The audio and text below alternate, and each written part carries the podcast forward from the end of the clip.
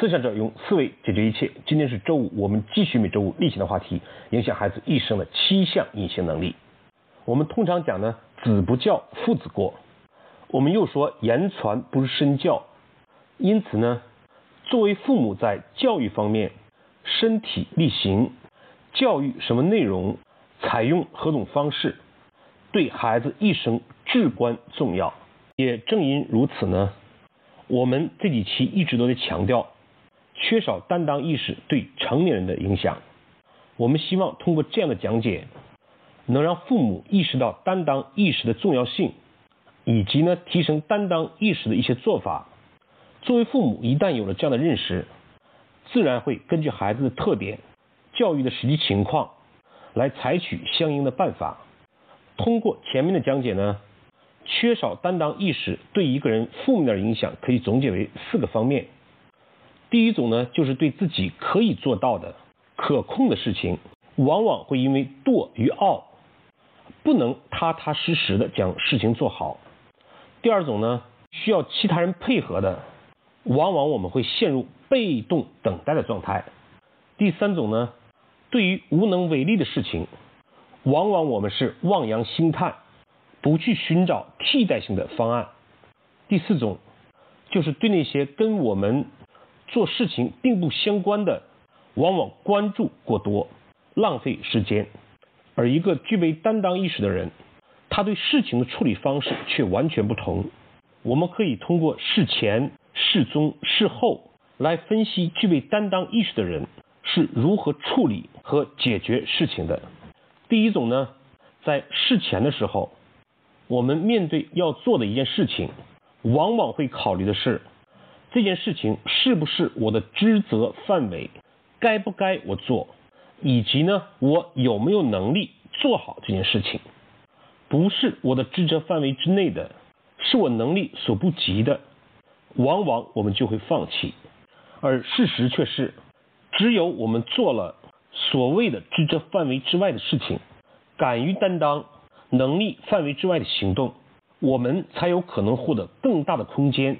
取得更大的业绩，因此呢，担当意识在事前，它的表现就是，不是从职责能力的角度来思考做不做一件事情，担不担当一件事情，而是更多的考虑事情的本身是否该做，不在职责范围之内，可以通过职责的修订来解决，能力不够，可以想办法增加能力，获得别人的。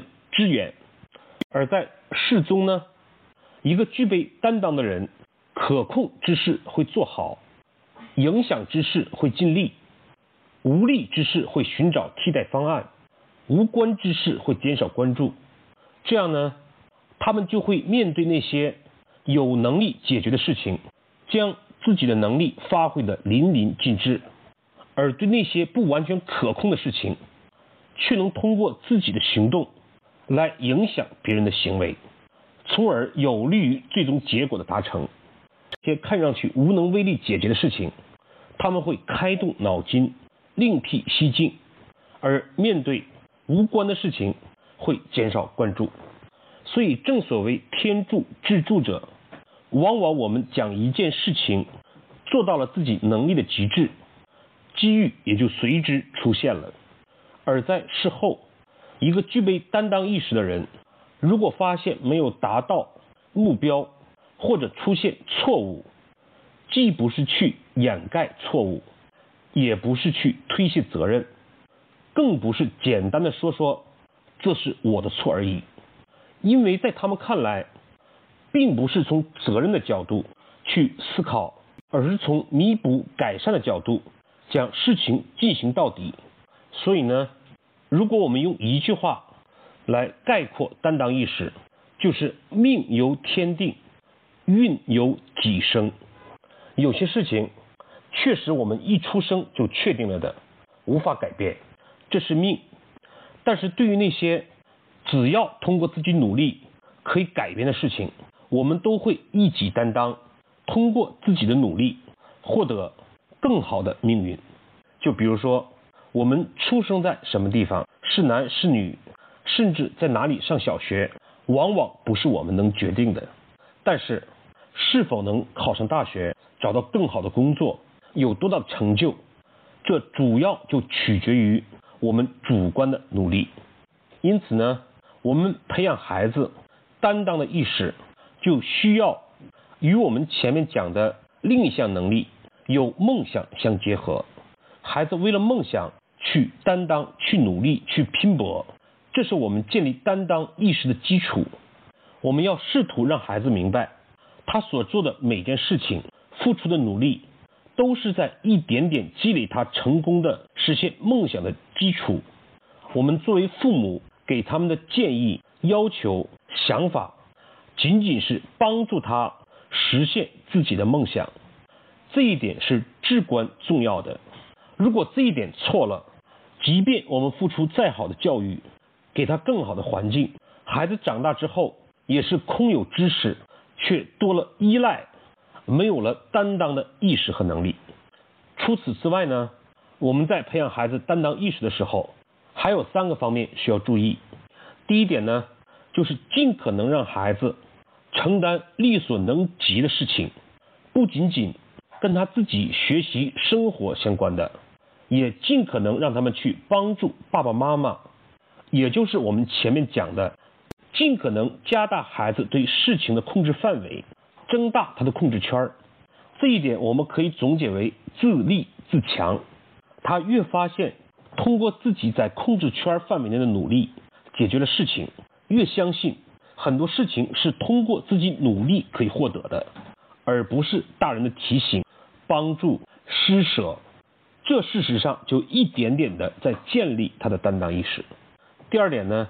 就是尽可能将小孩当大人养，尊重他们的意见，有事情多和他们商量，引导他们思考，不是给他们决定，而是让孩子参与决策的过程。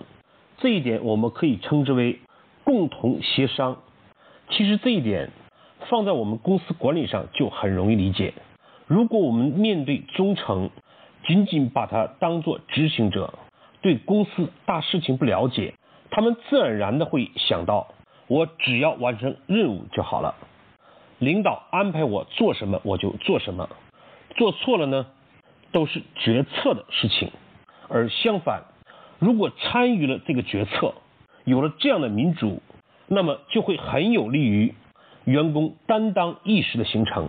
对孩子教育呢，也是同样的道理。所以呢，在我们家，通常会对一些大事情。召开家庭会议，通过这样的方式呢，让孩子有参加的意识、参加的权利。这事实上一点点就会逐步培养他们“我是主人，我是参与者，我是担当者”的思维习惯。对事情不是逆来顺受、悉听尊便、按部就班。第三点呢，也是最重要的，就是我们都希望孩子越来越优秀。做事情越来越好，因此往往我们对错误就会苛责、批评、抱怨，甚至惩罚。因此，在这一点呢，我们需要懂得对错误的宽容，引导孩子不是关心自己犯了什么错误，造成了什么后果，而是跟孩子一起想办法，思考怎么解决，如何改善。因此，这一点呢。我们可以总结为拥抱问题，或者叫拥抱错误。害怕犯错的人，永远不会有担当的意识。以前呢，孩子放学了，我们可能关注的是考了多少个一百分，孩子有什么优良的表现。这事实上是我们关注孩子的一方面。但是事实上，我们作为父母的，能不能也欣喜若狂的去询问孩子，来跟爸爸讲讲今天又。犯了几个错误？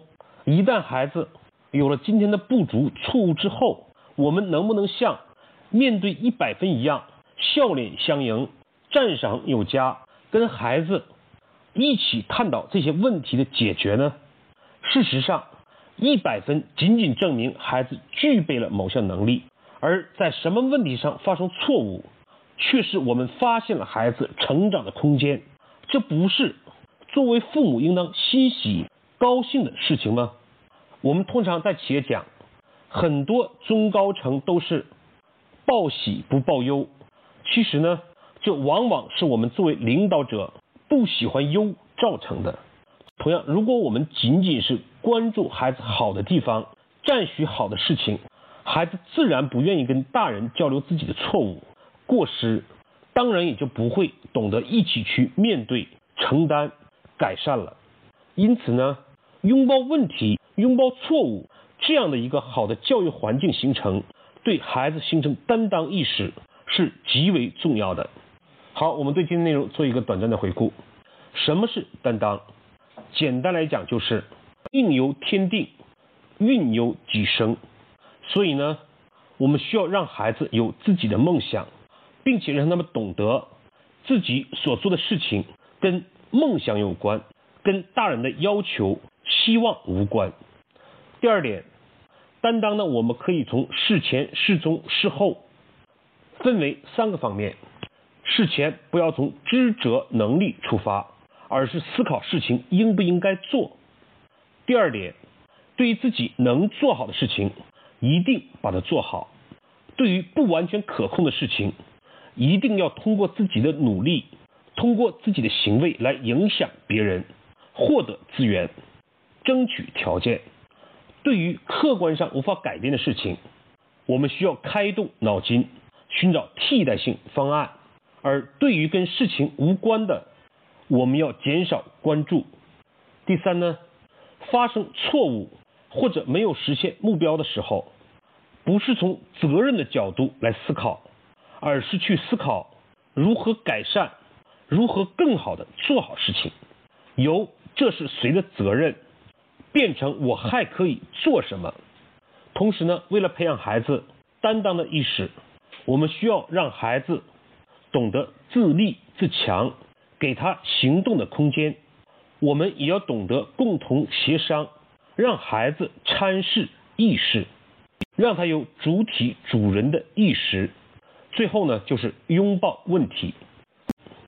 好，今天的分享我们就到这里，谢谢各位的收听。